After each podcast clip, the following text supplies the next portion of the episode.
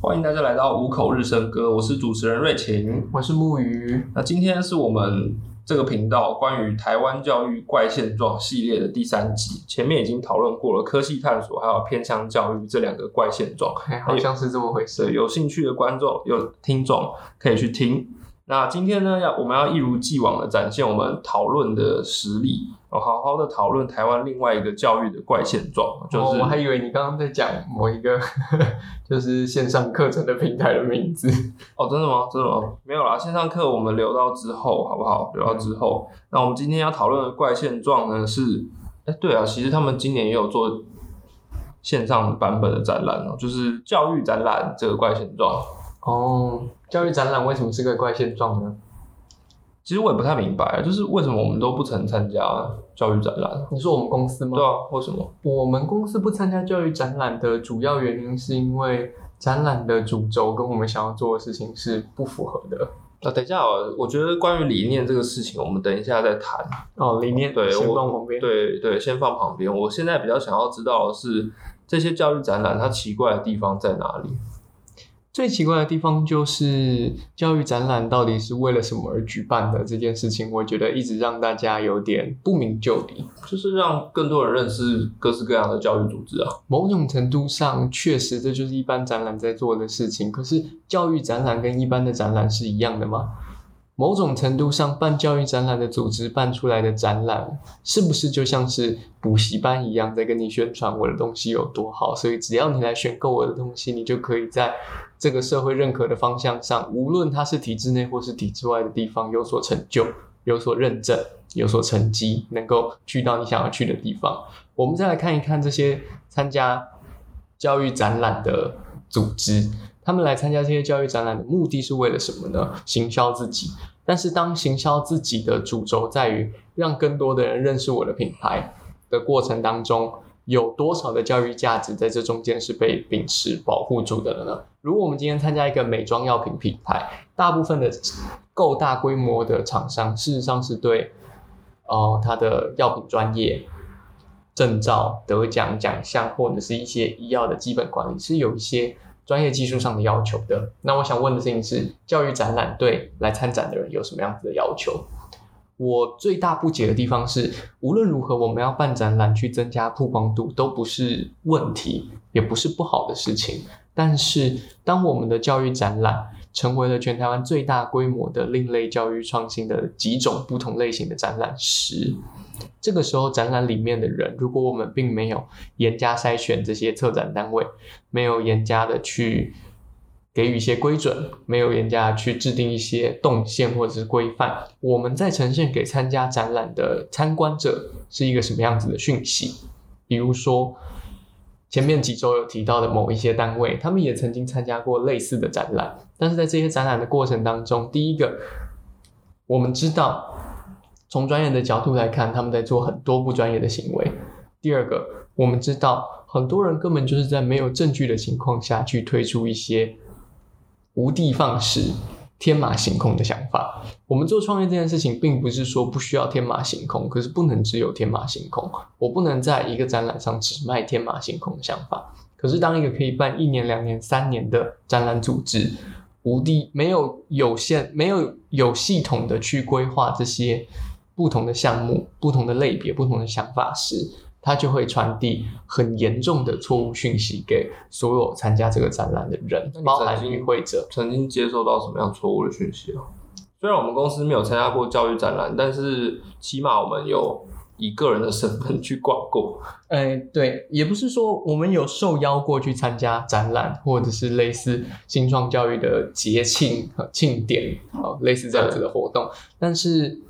我在想的事情是，我们如何能够把我们要做的对的事情呈现给彼此。那正如同我们之前提到的，某一些偏向教育的组织，它扩大了它的行销，有更多的关注度，但是并没有等值的、等效率的、等比例的反映在它真正能为偏向做的事情上的时候，这个展览是加分的吗？还是只是加钱了？是一个储值性的活动，我觉得这个点就是值得我们思考的地方。作为一个参展者，就是去逛展览的人，我就会在想说，为什么我们会用这个方式去看这个展览？绝对不会只有教育展览有这样子的问题，所有的展览都会有。你去看的时候，你期待能够从这些展览看到什么？旅游展的时候，你就希望能够捡到便宜去想去的地方；电器展的时候，你就希望能帮家里买个好的电器。但是去教育展的时候，你不就也就希望能够帮自己挑选一个你认同的教育理念，或者是你希望这个社会能够改变的方向吗？但问题在于。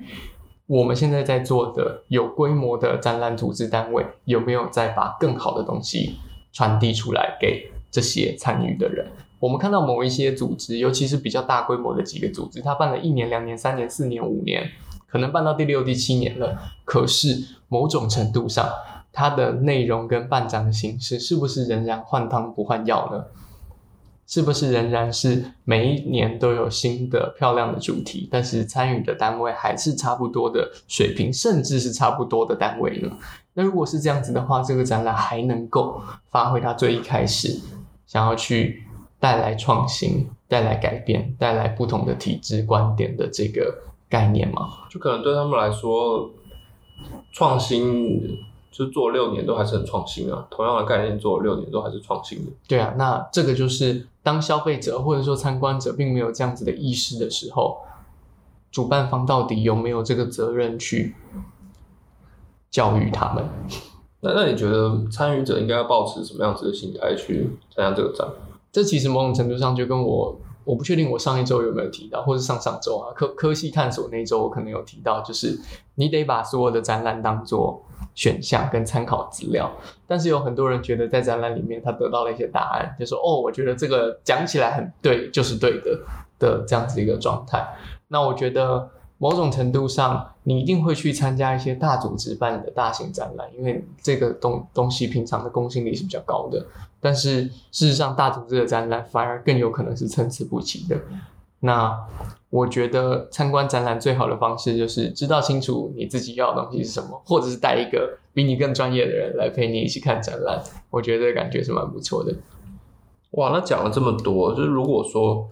而且前提是，如果你要成为一个教育策展机构，你有没有先有个三五百万去烧，烧个一两年，还要花钱请别人来，然后重点是你请别人来之后，终于你名声做起来了，开始有机会，好，还不是转亏为盈哦，开始有机会打平了的时候，你再邀请这些，那你必须要意识到一个问题是，为什么会落入这个窘境？你要赔钱办展览，邀请其他人来，但邀请来的人又不够好，你必须要面临到我要赔钱办展。还要邀请到教育专业不足、教育创新不足、实证力不足的人来参加你的展览，来去做展现，然后还要有花钱去做行销推广、卖票，然后虽然来参加的人很多，然后品质参差不齐，但是我们还是要标榜说，你看有五万人次购票，有八万人次购票，有十二万人次购票，可是最终你赔钱，然后参展的单位参差不齐。参与者来了之后，有的人有收获，有的人收获很差。那这样子的展览对什么样子的人是最有利的？难道不是对那个连续参展了六年、行销的很棒，从中间获取了很多商业价值、品牌价值，最后却没有把它转化成它的教育产出的这些组织吗？如果是这样子，我们希望这个展览存在的意义是什么？这个是我对教育展览最大的一个。问号，不要说是批评，我觉得没有什么好批评，因为我没有那个八百万去办一个教育展。我觉得我们公司真的是万事俱备，只欠东风了，就是缺钱，就是要办好一个展，我们都已经规划好了，但就是没没钱啊。那如果说是我们公司来举办这个展览的话，你会你觉得要怎么样办？哇，你想给你给的真的是一个非常庞大的难题。我觉得我们时间还够。还可以聊做任何一个展览，它它绝对不是一两个 podcast 可以聊完的事情。做任何一个展览的核心概念是你能不能够把你这个展览的主题具体的、有系统的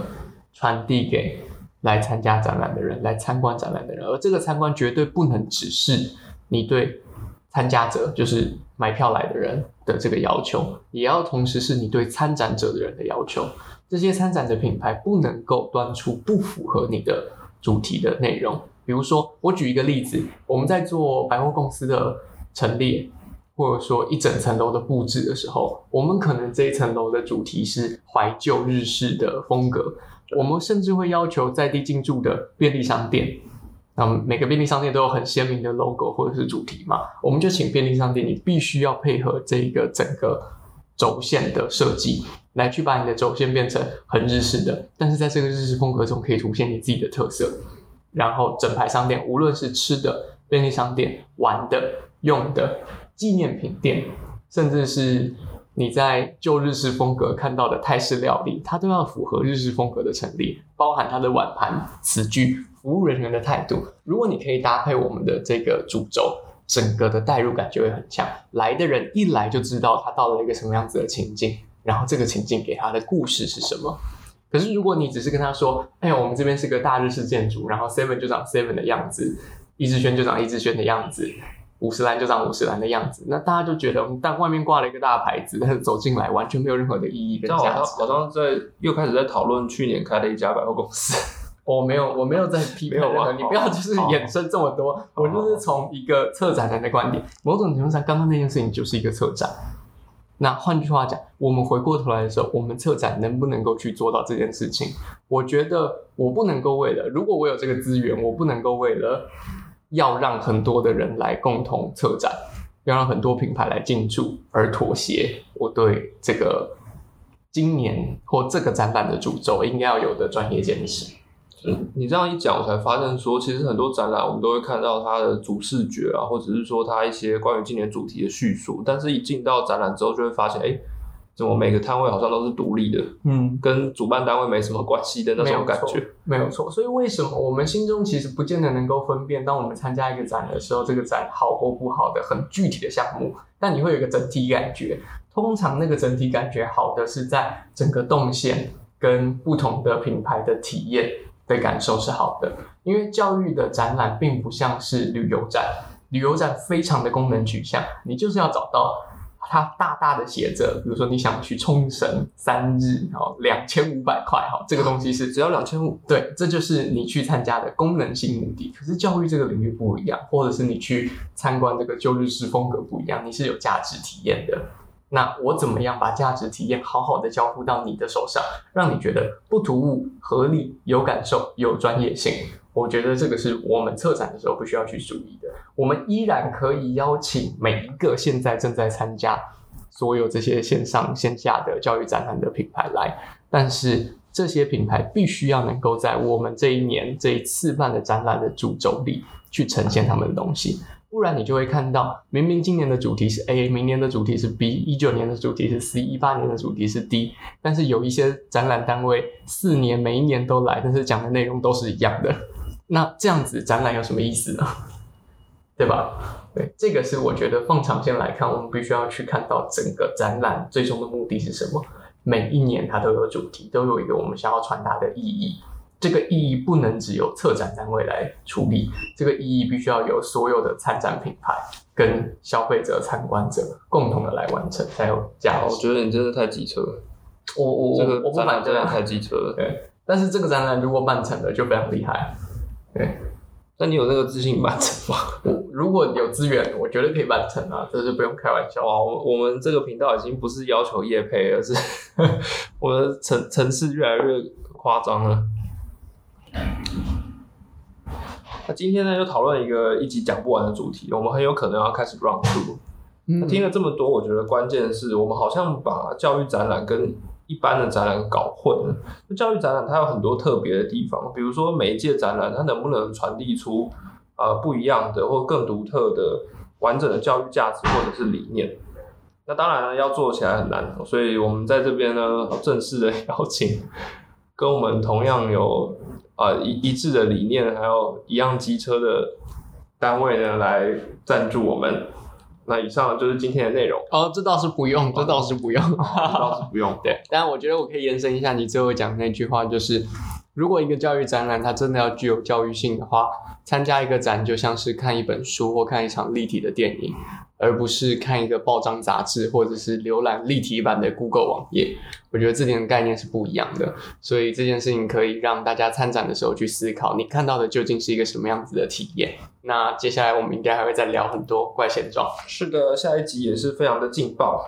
好，那以上呢就是今天的内容了，谢谢大家，下次再见，拜拜拜